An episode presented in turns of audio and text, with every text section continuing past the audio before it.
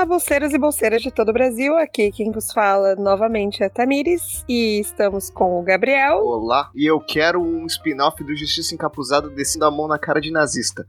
HBO, pega essa ideia. Faz umas tags lá, de repente eles aceitam, já que vai fazer mais temporadas, né? Por que não? É uma ideia. E já que o Gabriel introduziu, nós vamos falar sobre o sexto episódio da série, que é sobre Justiça Encapuzada conhecendo um pouquinho mais do Will. A gente vai fazer a review dos Minutemen hoje. Dos Minutemen, basicamente. Então, hora de brilhar, Gabriel.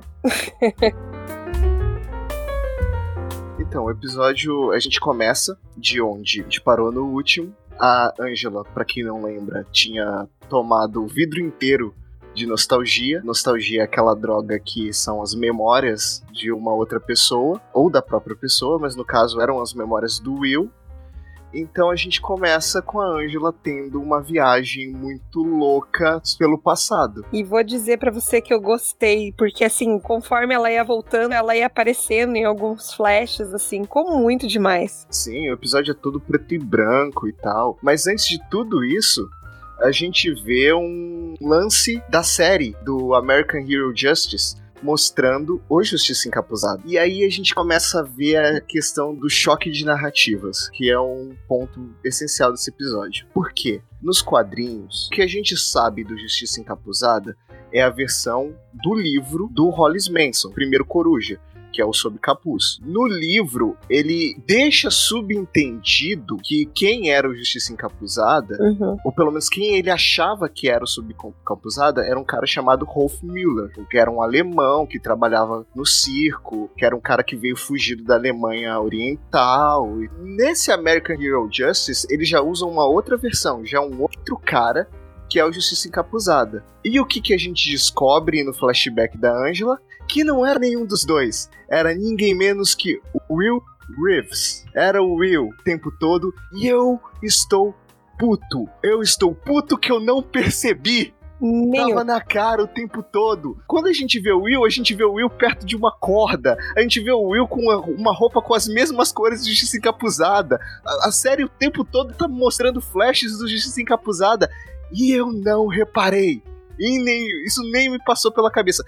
Justiça seja feita, teve gente pela internet aí que teorizou isso, que acertou no Reddit e tudo mais, mas isso não tinha me passado pela cabeça. Me passa mil teorias malucas, menos essa. O Gabriel estava indignado antes de a gente começar a gravar, ele já estava nervosinho porque não percebeu. É óbvio que eles iam usar o Justiça Encapuzada para alguma coisa. Eles mostravam a todo momento. Era a arma de Chekhov deles. Eles tinham que usar pra alguma coisa. E eles revelam, né, pra gente agora de uma forma muito genial. E o que, que a gente fica sabendo nesse flashback? Primeiro que é legal porque o flashback é todo em preto e branco, só com uma coisa ou outra com a cor, quando a Angela tá tentando voltar pro, pro mundo real, que tem esses momentos de lucidez.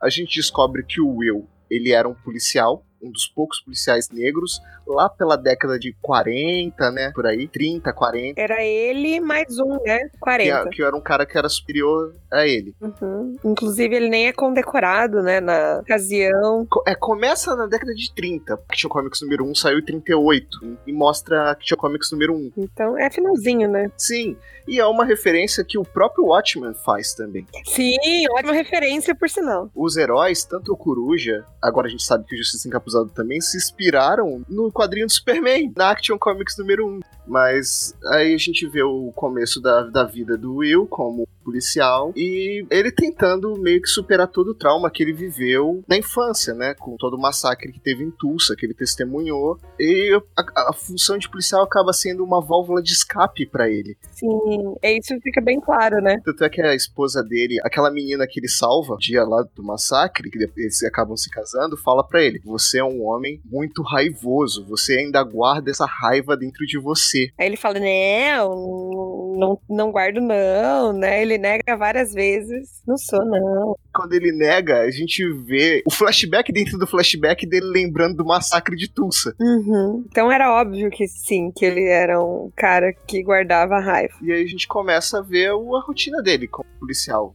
né, por ali. E a gente vê que ele tenta prender os caras racistas e tem um grupo racista dentro da polícia que não deixa de jeito nenhum os, o, o grupinho deles serem presos. Depois a gente vai descobrir que esse grupo, olha que surpresa, é a Ku Klux Klan. E como ele estava atrás desse grupo, os racistas da polícia pegam ele, espancam ele, não só espancam, amarram ele, levam ele para uma árvore, começam a enforcar ele e largam. Tipo assim, ó, isso foi um aviso, da próxima vez a gente vai te matar. Capuz, não esquece. É, e o capuz. capuz, claro, o capuz. E aí a gente vê uma outra diferença de narrativa do quadrinho. Na versão do Hollis Manson, o próprio comediante também fala, na cena que o Justiça Capuzada tá descendo a porrada no comediante, que aqu aquela roupa seria um fetiche dele. Né? As, as, as cordas, a capa tal a série mostra que não é nada disso. A série mostra que, que a capa, que as cordas, elas são por conta dessa tentativa de assassinato que os caras fizeram contra ele, e a máscara também remete ao, à própria máscara da Ku Klux Klan. Seria uma forma de se apropriar de um, de um símbolo racista para usar contra os racistas. Oportunidade, né? Fez ele, na verdade, né? Ele precisava se esconder em nada mais justo do que jogar na Ku Klux Klan, que era dela. E ele, depois de ter sido quase morto pelos racistas, ele vai voltando para casa. E aí a gente tem a primeira aparição dele, que também é mencionado no quadrinho, que é um casal no, num beco sendo assaltado. Tá tudo escuro, ele tá com capuz, ele tá com as costas nos pulsos, e ele vai ajudar as, as pessoas, não querem saber. Ele dá uma sova nos bandidos que estão lá. E a partir daí ele tem a ideia de combater o crime. E a esposa dele que dá a ideia: olha, você pode tentar combater um crime, mas como homem negro, você viu que você não vai conseguir fazer isso nem policial. Sim, e aí eles começam então a pintar os olhos, a região dos olhos de, de pó. Pó branco. Por isso que todo mundo acha que o Justiça Encapuzada era um homem branco, porque tudo que você vê do Justiça Encapuzada são os olhos, e os olhos são brancos. E o que, que foi o Capitão Metrópolis entrando e cooptando ele para participar dos minutinhos? Sim. Aí o tempo passa, né? E ele continua agindo e começam a surgir outros heróis. A pessoa se, começa a se inspirar nele e o Capitão Metrópolis, ele que é o estrategista, o cara que sabe das coisas, consegue triangular lá e descobriu quem era o Justiça Encapuzada. E ele chega lá com aquela voz de radialista, que eu não vou saber fazer aqui. Aquela, aquela voz radialista bem marcada dos anos 30, Eu achei manga esse detalhe. E começa a falar: não, nós temos um grupo e tal, e vamos lá e tal. Ele não se anuncia como herói, né? Ele se anuncia como representante do capitão. Só que, assim, é, ele subestimou demais a inteligência do cara, né? No momento que ele revelasse que ele sabia quem era o Justiça Capuzado, o Justiça Capuzado ia sacar que ele era o Capitão Metrópolis também. Aí eles começam a jogar as cartas na mesa, só que o Capitão Metrópolis ele descobre duas coisas sobre o Justiça Encapuzado. Que ele era um vigilante, aliás, três coisas, que ele era um vigilante, que ele era um homem negro e que ele é gay ou bissexual. E isso também é do quadrinho, que o Nelson Gardner tinha um relacionamento com Justiça Encapuzada. Isso é canon e tudo certinho, não tem diferença nesse aspecto. Então ele convence o, Justiça Encapuzada a entrar no grupinho deles. E o Will, ele, ele meio que reluta, mas ele achou uma boa ideia. Porque eles prometeram para ele que, ó, vamos, nós vamos lidar com a clã nós vamos lidar com. Eles até falam o nome do grupo, que é um braço da clã. Ciclope? Ele sabe que são pessoal supremacista, mas ele não sabe ainda qual a ligação desse nome, né, do Ciclope. O que esse grupo específico tá fazendo. Vai fazer sentido no final. E logo na, na cerimônia de abertura, a gente percebe uma coisa sobre os Minutemen, que eles não estão nem aí para combater o crime, de fato. Ou pelo menos para combater o crime que o Will tá interessado em combater. Porque o Will fala: Não, eu, eu, eu descobri um grupo secreto, uma sociedade secreta, racista nos Estados Unidos, que tá fazendo ataques e tal. Aí eles logo mudam de assunto. Não, nós vamos combater esse super vilão aleatório aqui. Sim, com pessoas financiando, né? Empresas financiando e tal. É, o super-herói patrocinado, Dollar Bill. E... e uma das coisas que eu achei interessante é que ele vai dando também algumas notícias da guerra que já tá acontecendo, né, lá na Europa. Isso foi bem interessante, então você consegue encaixar de acordo com as notícias. É, é muito legal ver esse choque narrativo, porque uma das coisas que o Hollis Manson fala no livro dele é que ele tinha ouvido o Justiça Encapuzada fazer comentários em pró do Hitler comentários racistas, nófabos e tal, antes de Pearl Harbor. Era uma coisa que tá no livro do Hollis Manson. Porém, a gente sabe que se, se a gente for considerar tudo um cânone só, que o Hollis Manson inventou isso. Porque o Justiça Encapuzada, tudo que ele faz é justamente combater os nazistas americanos. Na verdade, a, o alvo maior dele são os racistas, né? É, eu diria até que o único alvo. O único alvo. o que é muito justo, assim.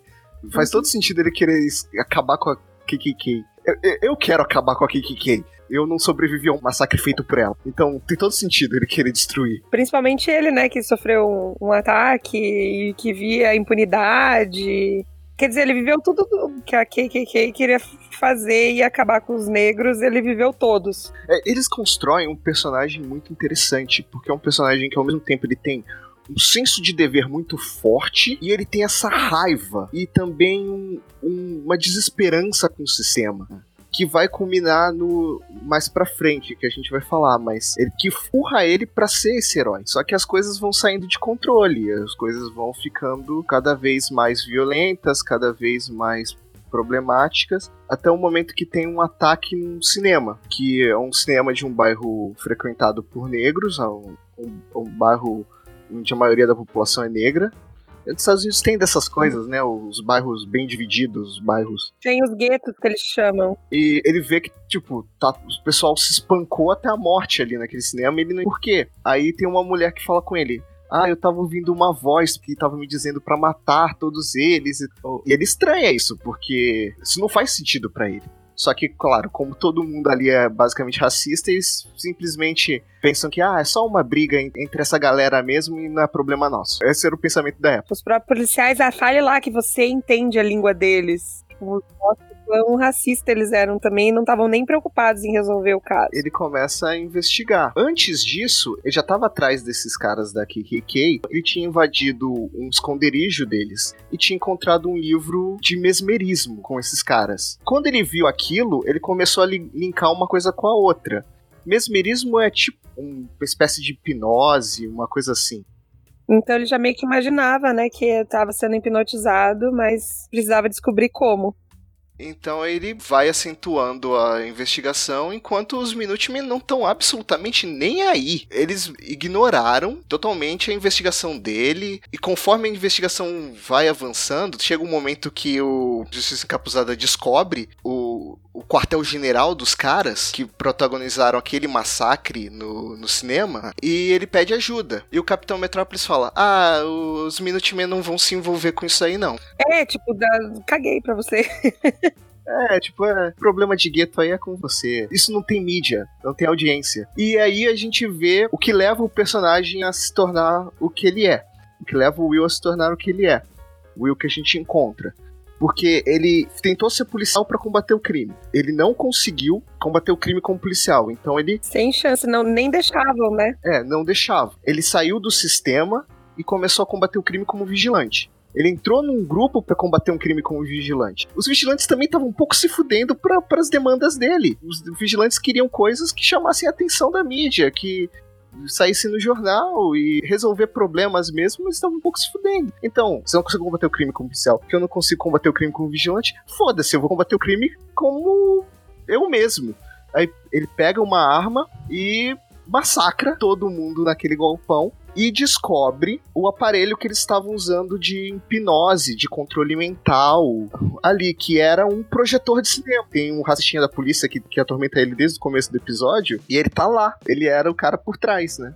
que tava narrando. E nem, nem levou bala, né? Ele foi enforcar mesmo, como ele queria enforcar, sufocar, né? O Will no começo do, do episódio. Então justo, acho correto. Uma das coisas que eu achei interessante que você tinha falado, né? Ele, ele falou assim: ah, vou como eu mesmo, meio vigilante, meio policial, porque ele tá com o uniforme do policial e é o capuz do vigilante. E aquele ali é um momento que ele meio que foda-se, sabe? É, e é de libertação dele também, né? É meio que minha libertação dele. Eu vou ser o mais violento possível. E vou matar quem tiver que matar, porque esses bandos de hipócrita não fazem nada. E isso custa ele e a família dele. Porque a esposa dele percebe quão descontrolado ele tá. Ele volta para casa, vê o filho, a, o pai da Angela, se maquiando que nem ele. E ele pega a criança tipo, não, você não vai ser que nem eu e tira maquiagem, tira uh, o capuz e tal. E a, a, esposa fica em choque, porque ele tá sendo agressivo ali. E fala: Quer saber? Eu vou voltar pra Tulsa, você que fique aí. E depois que a esposa vai embora, tem um flash forward no flashback. E a gente vai até a cena, até o começo da série, quando o Will matou o Judge. Como ele pegou o projetor de cinema do controle mental lá, ele ficou anos estudando aquilo, ele conseguiu desenvolver, ou alguém desenvolveu, uma lanterna de controle mental. Isso a gente acertou, que ele parecia ser um cara muito forte, uma das muitas especulações que a gente fez, mas ele não precisou. Mas ele não ergueu, não precisou. Foi tudo por controle mental. É, ele simplesmente apontou a lanterna pro Judge, levou ele até a árvore e mandou ele se enforcar. Você acha que eles vão usar essa lanterna em algum momento? A outra coisa? Então, é aí que eu queria entrar. Eu tenho certeza que isso faz parte do plano. Eu não sei se isso faz só parte do plano do Will e da Lady Tro, ou se isso também tem a ver com o plano do Senador Kim, porque eles não introduziram isso à toa. Eles não introduzem nada à toa. Isso é que nem o ótimo meu quadrinho. Coisas que você acha que não tem importância, você vai ver lá na frente que tem importância. Esse episódio nos ensinou que se eles estão te jogando muito alguma coisa na tela, é porque eles vão usar isso depois de alguma maneira. E eles também sabem fazer voltar do coma, né? Isso também a gente descobriu, porque o grande problema do Nostalgia era isso. Da pessoa entrar em coma, não voltar ou voltar paranoica e enlouquecida, demente, né?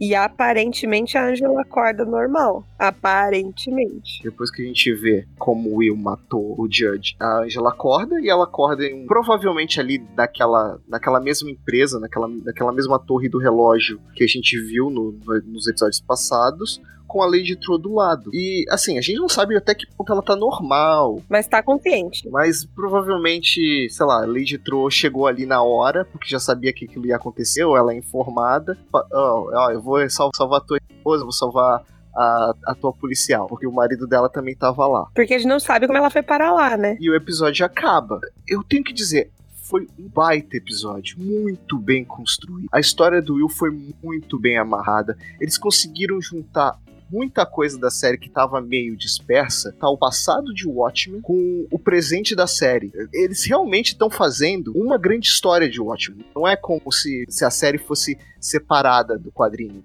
Ela é, de fato, o terceiro ato do quadrinho. A gente tem o primeiro ato dos Minutemen, a gente tem o segundo ato, que é o que a gente acompanha ao longo dos 12 volumes. E a gente tem a série agora. Eu quero ver mais flashbacks assim, porque foi muito legal. Foi muito legal. Eu, eu não ia reclamar nem um pouquinho se eles me fazem um spin-off dos Minutemen. Acho que o único ponto que eu compreendo porque não mostraram, mas eu gostaria que tivesse mostrado, seria por fanservice, mas eu sou fã, quero service, seria mostrar todos os Minutemen juntos. Depois eles lançaram uma foto nas redes sociais, aquela, aquela foto clássica dos Minutemen, que o, Zack Snyder também mostrou no filme, e você sempre vê, mas não, não aparece na série. O máximo que você tem é a apresentação mas mesmo assim não mostra todos. Você vê os outros no fundo muito borrado. Você só vê o, o Justiça Encapuzada e o Capitão Metrópolis. Se eu tivesse que falar algo que faltou nesse episódio, seria isso. Mas eu acho que perdi o foco, né? Porque a série ela brinca com isso, né? Ela não quer ficar dependente dos personagens dos quadrinhos, mas ela usa, eles estão lá, eles são parte da história, eles são parte importante da história. Ele precisa, né, usar, ela precisa referenciar. Eles estão fazendo de jeito que eles não estão enfiando o personagem dos quadrinhos só por estar lá. Os personagens, eles estão tendo uma razão para estarem lá. Tirando os Imanjas, que a gente não sabe qual é a razão dele estar tá lá, mas a gente sabe que vai ter alguma. Saberemos no próximo episódio, talvez? Espero, espero. E você, Tamis, o que você achou? Eu falo você agora que eu já falei demais. Não, eu achei bem legal a questão toda, né, do episódio trabalhar com a memória do Will, né? E a Angela aparecer em pontos bem importantes da narrativa, assim, quando você menos espera, ela, ela mostra a presença dela lá, porque apesar de ser a história do Will, a gente tem que lembrar, era ela que estava experienciando as memórias. A única coisa que eu entendo por que foi feito mas me deixa um pouco. Ah, sei lá, eu gostaria de ver, na verdade, uma memória mais quebrada, sabe? Aquela, aqueles gatilhos de memória sem ser uma questão linear. Porque memória é assim, você tem um gatilho e ela vai aparecendo, né? Mas eu entendo que é por conta da narrativa do episódio pra gente se localizar, né? Pelo espectador e não tanto pela memória em si e tal, né? Faria sentido ser assim, não só pela memória, mas também pelo próprio instrumento que eles usam, porque foi umas pílulas. Uhum. Como é que você vai saber qual pílula é de qual memória? né? Mas eu entendo que foi uma escolha narrativa do, do episódio, né? Porque é pra gente se localizar. Mas imagina como seria maneiro, né? Você pegar flashes de memória diferentes e você tentar colocar no lugar. Daria mais trabalho. Então eles preferem mais simples porque isso conquista mais o público. Porque a série já é complicada por si só, né? Eu tava no podcast oficial da HBO com o criador falando e tem um momento que ele fala: para mim é estranho quando eu vejo que tem pessoas que não têm relação com o quadrinho que estão curtindo a série porque é uma série que depende muito de você ter contato com o quadrinho. Ela é uma série complicada. Se tem ainda esse elemento de ser um episódio mais confuso, mais propositalmente confuso, aí que ninguém vai entender nada mesmo. Aí vai virar Dark, vai virar Westworld, que você precisa de uma planilha para entender o que tá acontecendo. Não, mas é que eu falei isso das memórias, porque até comentei contigo que eu estudei isso no TCC, né? Eu usei um livro que ele usa esses gatilhos de memória, então ele não é muito sequencial. Foi sobre a Primeira Guerra que eu escrevi escrevi. Então você não sabe que momento exatamente da guerra que ele tá vivendo. Porque ele tá pegando os gatilhos de memória, né? Como se fosse diário escrito anos depois. Então, conforme você vai lembrando, você vai escrevendo e tal. Isso é muito legal no livro, mas quando eles fizeram filme, eles tentaram colocar numa sequência linear por conta do espectador, né? Eu acho que se fosse no quadrinho, talvez não teria essa necessidade de ser linear e tal, causa da própria linguagem, né? O quadrinho, o próprio Watchmen, ele brinca com isso. Ele brinca naquela, naquela edição que é focada no Dr. Manhattan, que você vai passando um monte de coisa simultânea ao mesmo tempo né, da vida do John Washington, passado, presente, futuro, tudo, tudo ali acontecendo ao mesmo tempo. Mas é aquilo, né? Eles têm que fazer a série entendível. Você tava falando desse livro, eu me lembrei do Robert Howard, o escritor do Conan. Porque os contos do Conan, ele, o Conan narrando a vida dele. Só que ele não narra a vida, tipo, em ordem cronológica. Os, o primeiro conto é uma passagem dele, e aí o segundo conto já é anos depois, já com ele rei, e, e por aí vai. Tem muito disso também Robert Howard que você falou, eu me lembrei. É, normalmente quando se trata de memória é por causa dos gatilhos, né? Você tem gatilhos diferentes para você lembrar. Você não vai lembrar em ordem linear. É, eu tava vendo esses programas que falam sobre mentirosos, para você detectar mentira quando a pessoa conta uma história muito linear de fatos, inclusive é porque ela planejou e ela tá mentindo. Por conta, né, de, dessa linearidade, que ela precisa dizer onde ela estava, como ela estava e o que ela estava fazendo. Então tem é um índice de uma mentira e tudo mais. Mas aqui a gente entende que é uma questão de eu, espectador, entender a história do Will, eu tenho que entender em ordem cronológica. Mas seria muito legal se eles tirassem de contexto e colocassem várias memórias, lapsos de memória, mas isso aí é porque a gente quer ver uma coisa mais louca, né? Então fez sentido. A, a, gente quer respostas, não dúvidas. Mas não adianta, o Watchmen sempre vai trazer dúvidas. Mas eles estão entregando as respostas, eles estão fechando as, as importantes, as, as necessárias. Vamos para as notas? Vamos. Quantos justiças encapuzadas descendo o pau na Ku Klux Klan você dá para esse episódio, Thames? Ah, cinco não tem como não dar cinco, né? Eu também vou de cinco. O episódio, ele reinventou a mitologia de Watchmen, foi corajoso demais. Ele aproveitou uma brecha de que nunca foi confirmado quem o Justiça Encapuzada era, para brincar com essa questão da narrativa, para brincar com a questão de quem você vai confiar, qual é a fonte mais confiável, esse choque de narrativas e construir um puta personagem. Então, cinco justiças encapuzadas descendo pau na Ku Klux Klan e eu quero um spin-off disso. Só disso. Você não, não, precisa me dar mais nada, não precisa me dar roteiro. É só você me mostrar 40 minutos do Justiça Encapuzada descendo a porrada em membros da Ku Klux Klan uma vez por semana e eu vou estar feliz. É, não, como eu falei, a minha crítica de não ser linear é só uma crítica de gente que quer ver coisa mais louca, mas não quer dizer que o episódio não tenha sido não, não foi ruim, ele foi muito bom, pelo contrário, né? Então, infelizmente, eu queria ver uma coisa que a mídia normalmente não pode me dar, então a gente aceita e segue a vida feliz com uma nota altíssima no episódio, porque ele merece.